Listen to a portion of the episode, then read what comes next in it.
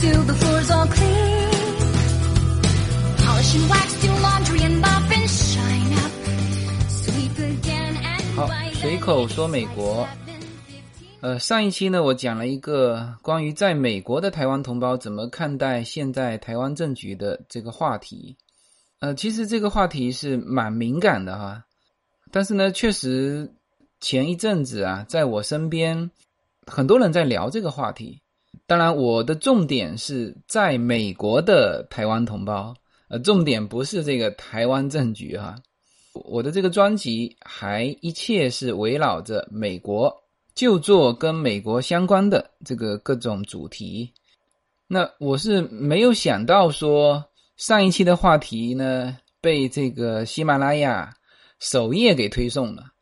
呃，其实我挺佩服这个喜马拉雅的勇气哈，因为这个话题很争议嘛，又是美国又是台湾的，但是呢，他们敢于推送这种主题。我觉得还是蛮钦佩的。那么这一期我们来聊美国的医疗。呃，其实医疗问题我在蛮早之前聊过一期，叫做《美国的医疗奇柜》嘛。那一期距离现在其实已经快两年的时间过去了。那个时候我是作为这个就是登陆美国的出道者。那现在因为在这边呃生活了。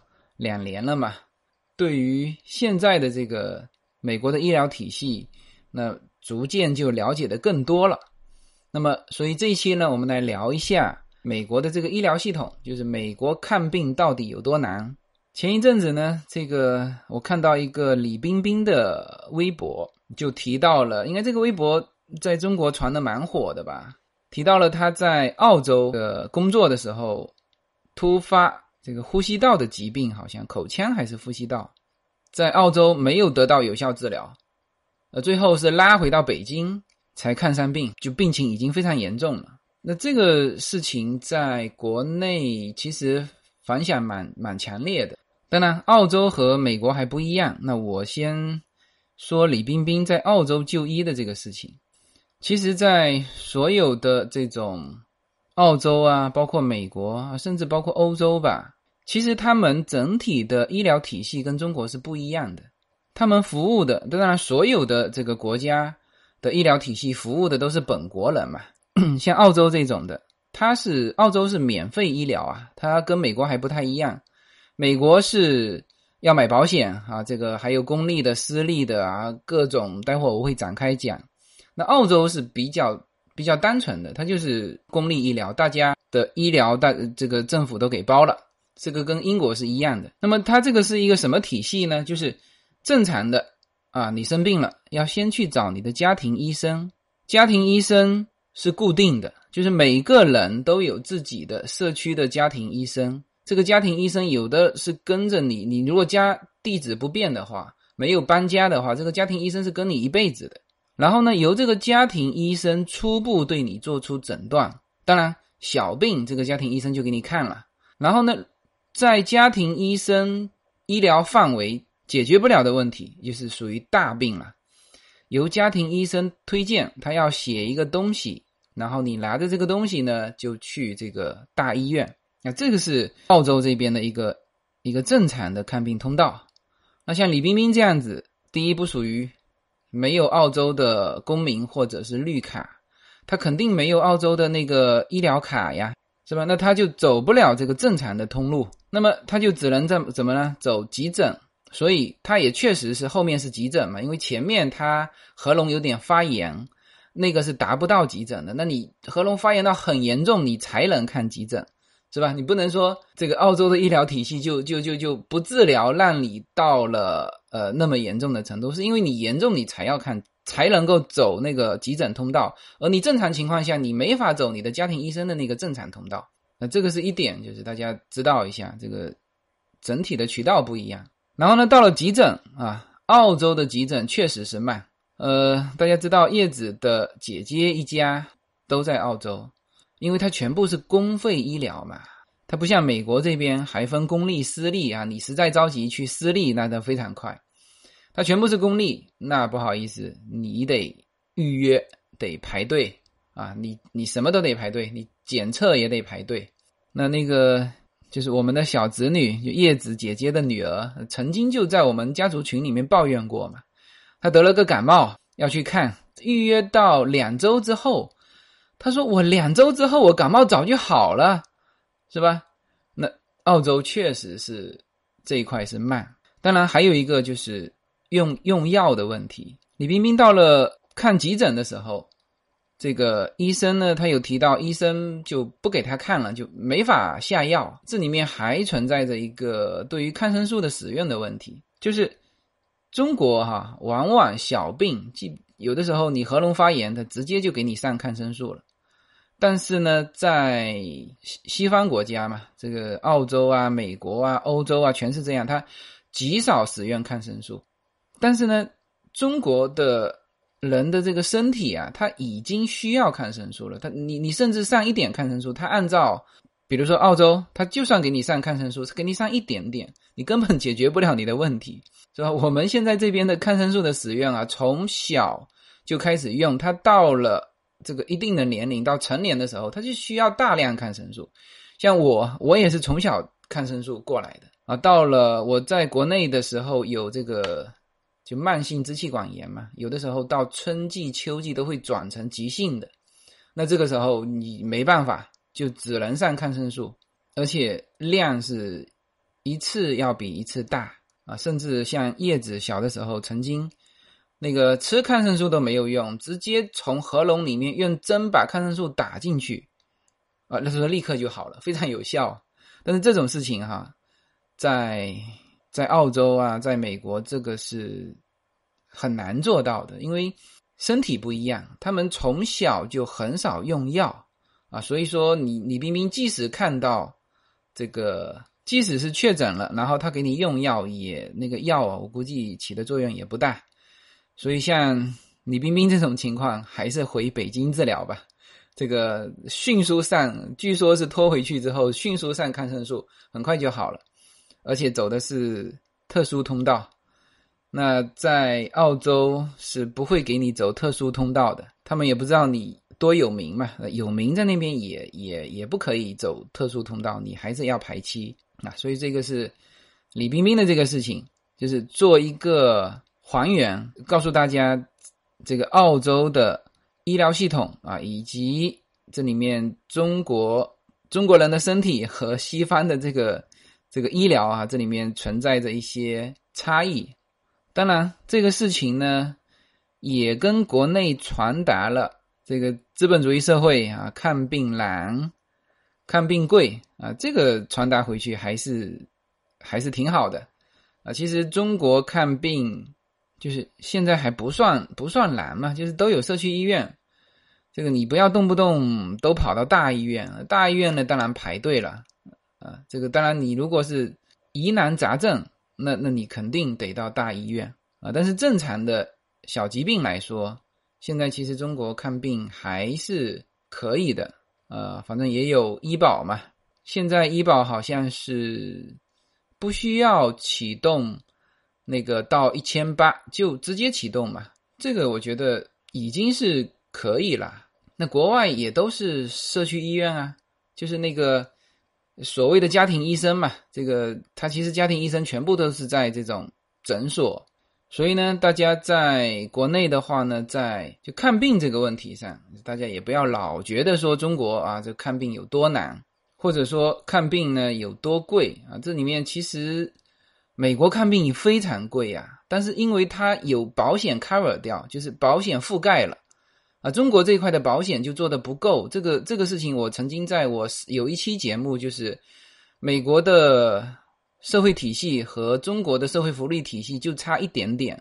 那里面有有提到这这些，就是大家其实不是说中国啥都没有，外面世界啥都有，不是这样子的。它其实两边差不多。现在中国也都在学习这种这种外面的。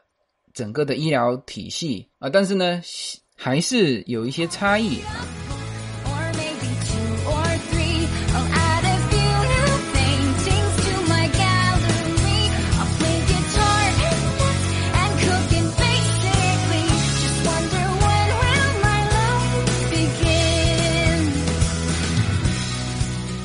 那这一期呢，就跟大家介绍一下美国的。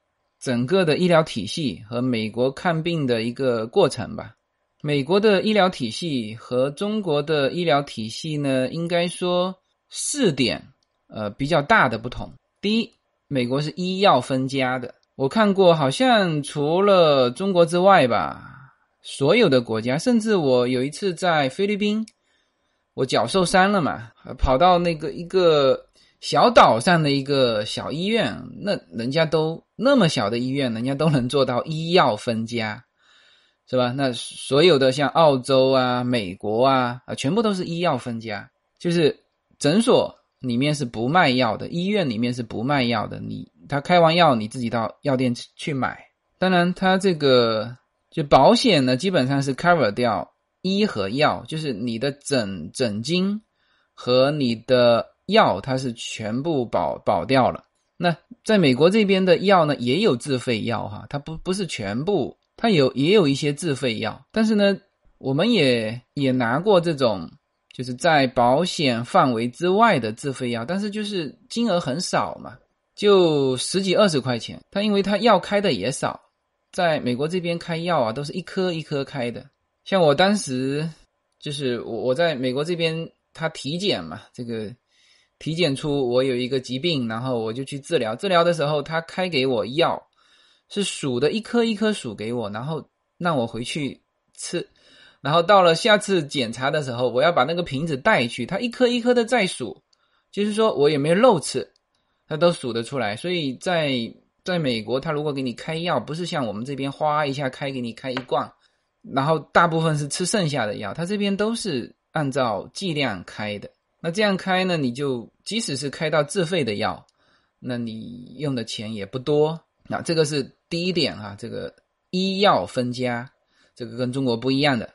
第二呢，就医生和医院还分家，他所有的医生都是有 license 的嘛，然后呢。他可以挂在各个诊所，比如说我们约我们的家庭医生，我们要先打电话进去，哎，这个医生是哪一天有上班？那其实是他那几天在这个诊所上班，那么后面几天又跑到其他的地方去上班去了啊。你包括那些什么赴美生子的，他其实都是约医生嘛。那医生是告诉你他会在哪一个医院，你或者是先约医院，然后再约医生。所以说这两个它是分开来的。第三点呢是什么呢？是重大不同啊，就是治疗和结算是分开的。什么意思呢？就是在美国这边，你遇到比如说急诊啊，或者是什么车祸啊，或者是什么，就不是像中国，呃，送进去这个手术刀放在那边，哎，你这个钱先交了，我手术才能动下去。他不是的，他全部按照正常的给你全部治疗，治疗完之后呢，再给你。这个结算就结算，还不是说你在医院出院的时候，就比如说在中国，你你你你至少出院的时候，你要把这个钱结结清楚吧？他不是，你出院你人就走吧，他呢是把账单寄到你家里，而且啊，这个还有的有的是一次性寄哈，有的还不是一次性寄，为什么呢？它是不同的，比如说你如果动个手术，那个医生动手术的医生他会给你寄一个账单，然后那个麻醉师会给你寄一个账单。然后什么什么什么又给你寄一个账单，知道吧？你你你陆陆续续会收到这些账单，这些账单合起来才是你这次医疗要付出的所有的钱。那当然，你如果有保险的话，这些就全部 cover 掉了。好，第四点重大不同啊，就提到必须提到保险。中国的保险，我觉得如果大家有能力买到或者有机会买到国外的保险，真的不要去保中国的保险。啊，当然那些什么分红理财险，这个我不说哈，就是医疗的这个保险，就在中国你有一个社保就够了，是吧？你那些商业险，它都是保你重大疾病。一个是中国通通货膨胀的厉害，我当时刚刚工作的时候保了一份保险，那个时候也是那种重大疾病，都都重大到要挂掉，就是你得了那个病，就是不出三十天你就得挂掉的那那种病，当时保了。多少？二十五万还还是多少？但是当时觉得这个钱还蛮大的，就但现在看你二十五万，对于我们来说根本没感觉啊，因为他不是说你看一次病他给你二十五万，是你人要挂掉他给你二十五万，是吧？所以国内的这个保险，我总是觉得说这种商业险其实作用不大，对于我们来说。但是美国的保险不一样，美国一个你你你必须要保嘛，这个你不保保险那是肯定不行的。我们有一个朋友，这个他的一个大儿子就属于那种脑袋不是太清楚。然后呢，又是他大儿子嘛，他自己住嘛。这但是他的房子是挂了他儿子的名字，本来分开住就没什么联系了。哎，突然间他儿子说生病了，然后去治疗，然后又没有保险，哇！结果治疗了一大笔费用。那如果你一大笔费用，你索性名下没有房产，那这个找一些律师。或者是找一些有专门的这种机构，你跟医院去协商，呃，随便付一点，我没钱嘛，随便付一点也就算了。但是你名下又又有那套房子，所以说最后他妈妈没有办法把那套房子卖了，才付得起他的医疗费。所以在美国是这样子，你必须要有保险，没有保险，就万一你有什么事情，那那个代价是倾家荡产的代价。所以你是。必须要有保险啊，这一点又跟中国不一样哈。就中国的医疗贵哈，没有贵到像美国的这种地步，要靠卖房子才可以付得起这个这个这个手术的钱。但是呢，就保险而言，美国的保险你一旦保了，你基本上就无忧了，因为它是全覆盖呀。中国的保险是有封顶的啊，比如说好像是十八万吧。那问题是一旦有什么事情治下去都是几十万，那你总共医保付个十八万啊？比比如说再保个商业险，问题是保商业险那些都是重大疾病，那是都是要快挂掉的。但是你在这种十八万和快挂掉之间，你还有很大的一个空间啊。就这一部分，你往往又是那个犯病几率最大的，啊，你又不会挂掉。然后呢，这个又超过十八万，那这部分那往往是把家庭拖垮掉。但在美国的保险不一样，它是不封顶的，嗯，反正就给你治好，呃，如果治不好，那也是全部是保险付掉。那这样其实压力就减轻很多。那还有就是这个保险呢，其实正常哈，从年轻的时候就开始就保，其实保险费是不贵的。正常你如果是大学毕业。啊，或者有些人是更小就开始保，保险费是很低的。啊，如果你是二十多岁单身，那现在也就二三十块钱，啊，就就可以了。而且这个钱呢，你是越早保是越划算。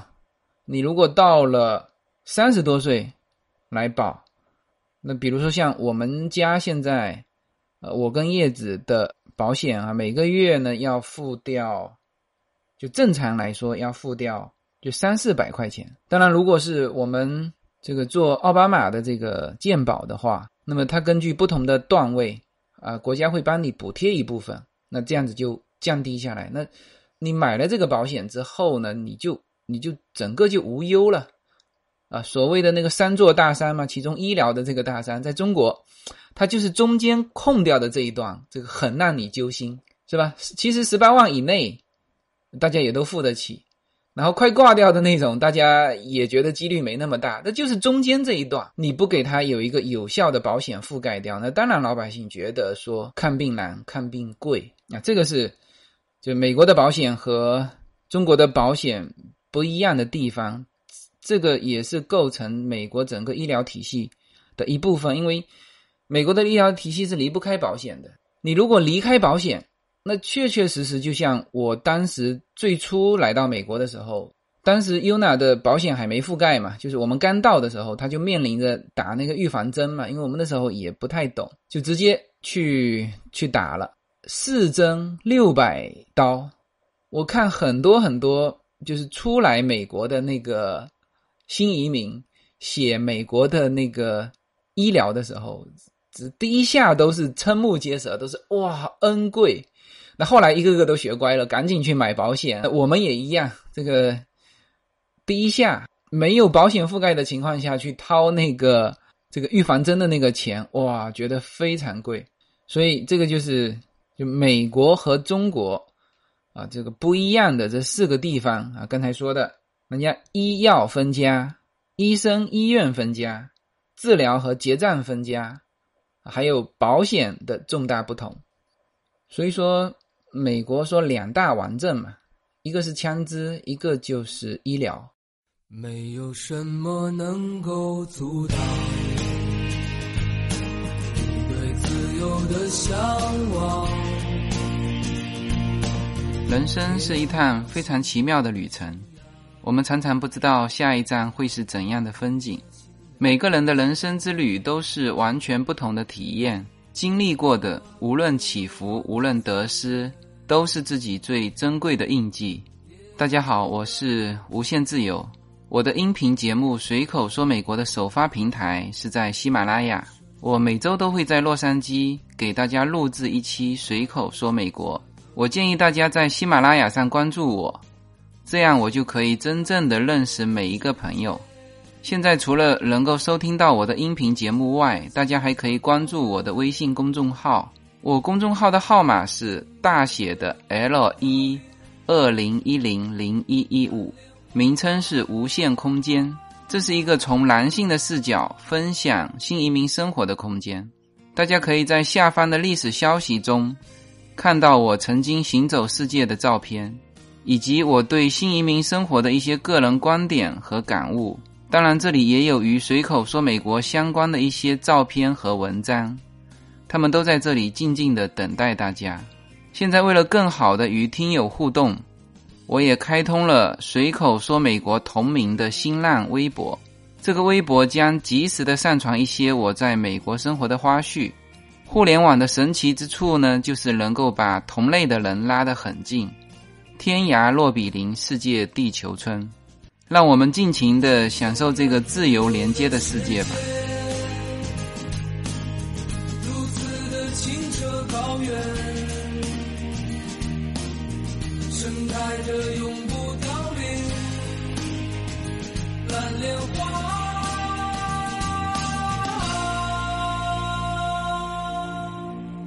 好，聊完了美国的这个医疗体系呢，这个回到就非常多朋友问我的这个话题，说，哎，美国这个看病是不是很难啊？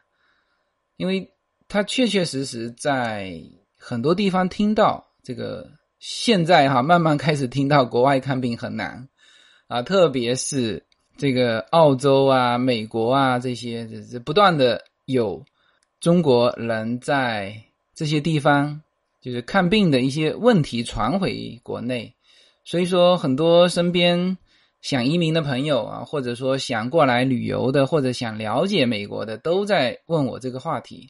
呃，这么说吧，第一呢，就刚才说的，你到这边哈，无论如何，首先你先上保险，就保险它也分高中低档嘛。这个你如果是低收入者，你可以去政府去申请白卡。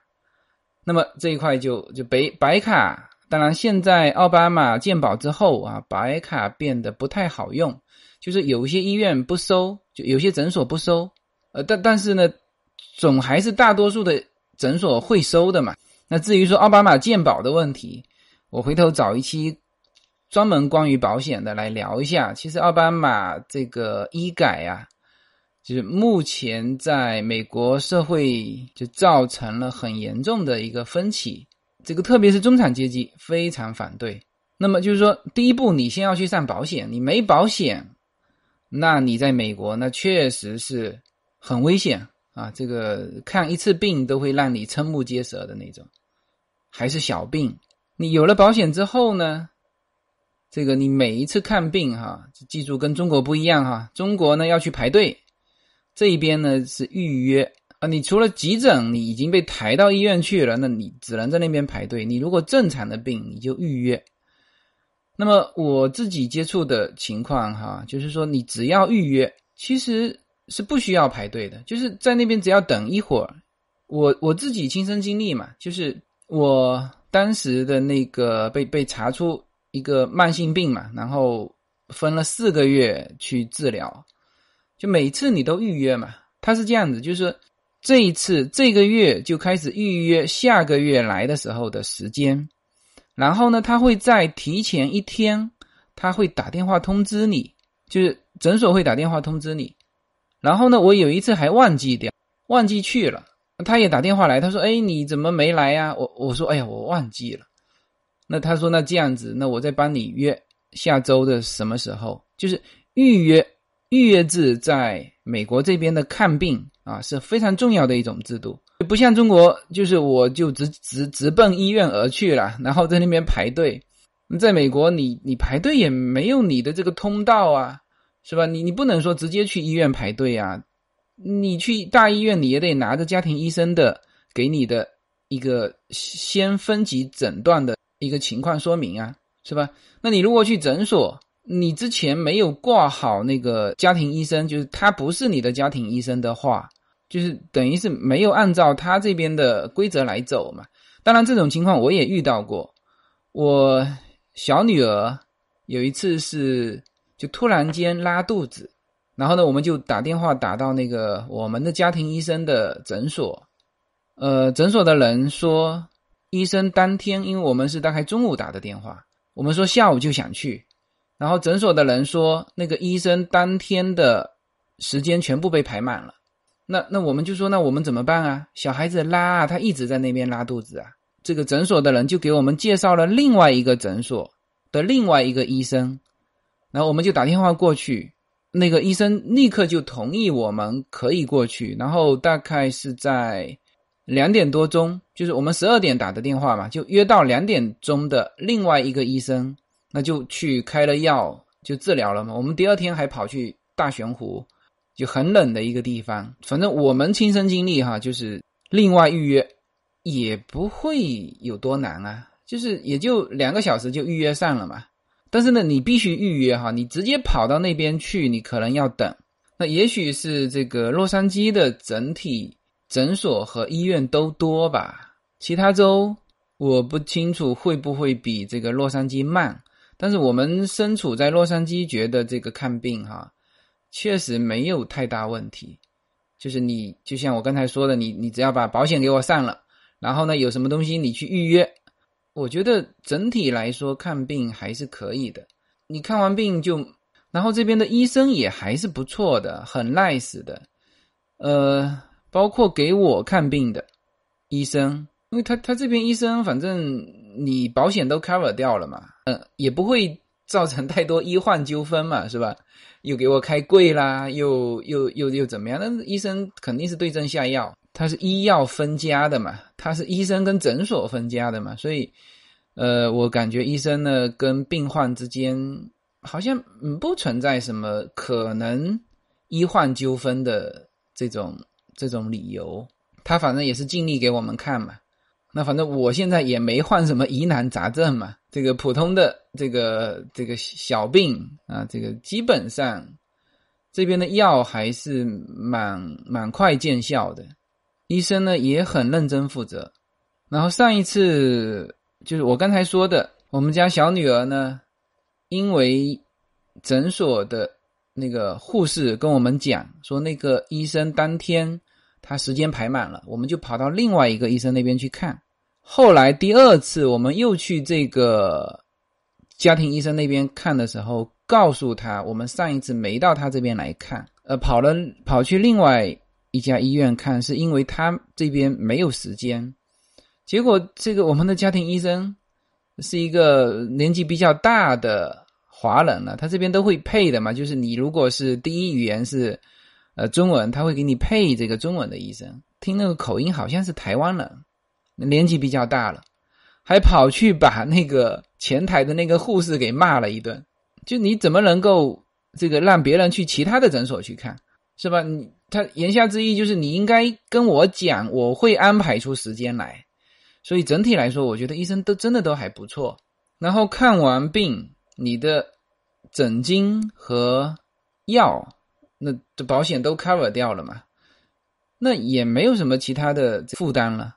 所以我们觉得说，只要在美国，你只要上了保险，我觉得不存在什么看病难、看病贵的问题。就整体这个感受起来还是可以的，就是你你要按照他的这个规矩来。当然，很多中国人对美国的这个医疗问题是心有恐惧的。究其原因啊，主要还是什么呢？保险问题。很多中国人在这边是裸奔，没买保险，他甚至连白卡都没去办，那这就很有问题了啊！再加上早期来美国的中国人很多是没身份的，到现在为止都没身份，那么他白卡办不了，奥巴马健保也办不了。奥巴马健保是必须是你是至少拿到绿卡的，那么他们就只能去私人的诊所去看，那那个收费是非常贵的。还有一点就是这个外来的游客，如果在美国看病，那他可能也会面临着看病难、看病贵的问题。大部分的游客买了那种意外伤害险，但是呢没有买这个医疗保险。我我其实已经不只是听到李冰冰的这个在澳洲就医的这个这个案例了，好像我以前听那个《锵锵三人行》里面那个孟广美也说，在美国看病的那个问题，也抱怨过美国的这个医疗体系，这些都是因为他们是游客身份嘛，就是不是这边的居民啊，或者是公民，就没有进入到那个医疗体系去，那这个就是。我目前所了解的，呃，美国的整体的医疗体系，以及我们自己家庭所经历的，在美国看病就医的一些情况。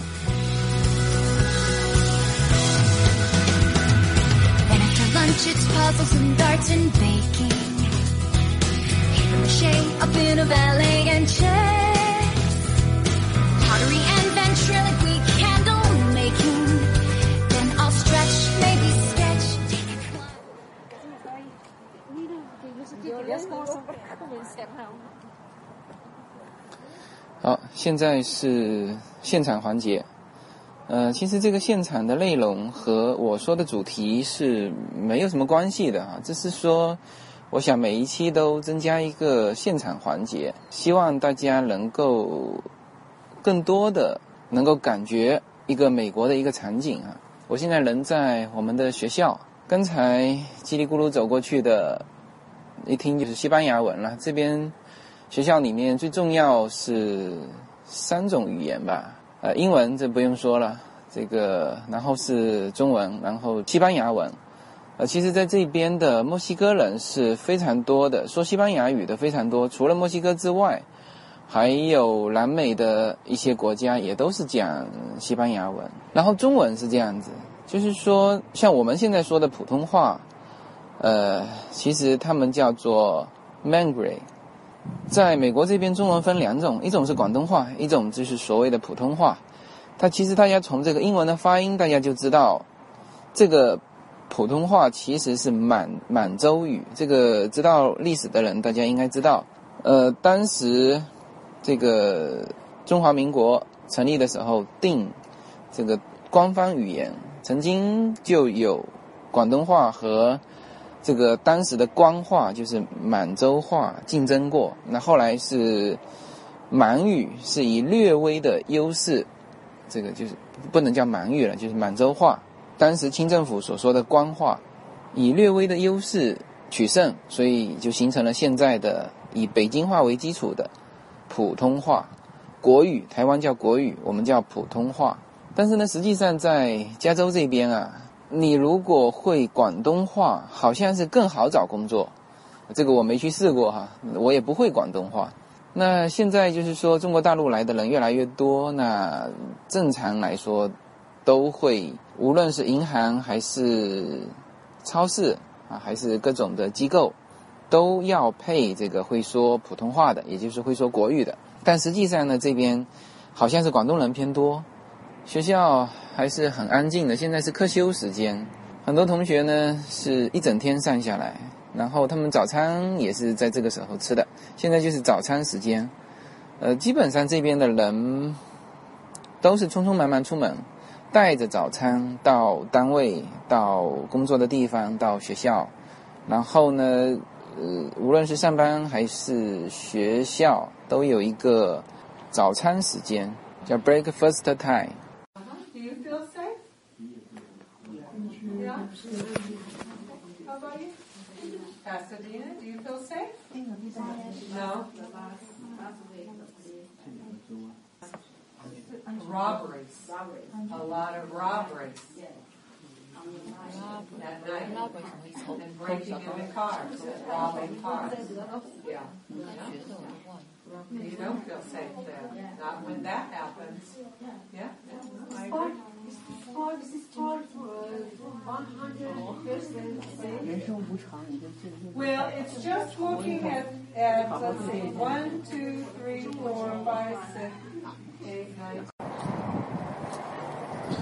嗯，刚才呢，老师说的是就是美国，说到美国各个州的安全程度嘛，教材里面有这个零七年的一个排排位啊。加州是排的很后了啊，是排到四十一位。这个，然后一零年的时候也有一个排位，加州排到三十五位，然后排名前列的全部是这个中部、中西部的，还有北部的那些州。人也少嘛，那老师说这个可能整个州就十个人，当然他开玩笑了。就是说那些州很安全，然后当然经济越发达的就，呃，相对来说人比较复杂嘛，就不安全。然后老师刚才就问到大家住在哪一个城市嘛，这个不同的城市安全程度也是不同的。那这个有些经济很发达的城市呢，就是。人很复杂，那也不安全。那有一些经济发达的城市呢，它请了很多的这个警察，那就安全。所以说，美国不同的 city 相差很远的。那总体上，我他问了一下，就大部分的同学都认为，呃，自己的 city 是安全的。那除了这个，比如说 South Pasadena 啊那边人比较复杂，呃，就不太安全。那我现在从学校出来。看到这个国旗怎么又下半旗？这边一个旗杆，两个旗，一个是美国国旗，一个是加州的州旗。加州州旗上面有一头熊嘛，呃，这是加州的周期，怎么今天又又下半期了？搞不懂。美国这边经常下半期。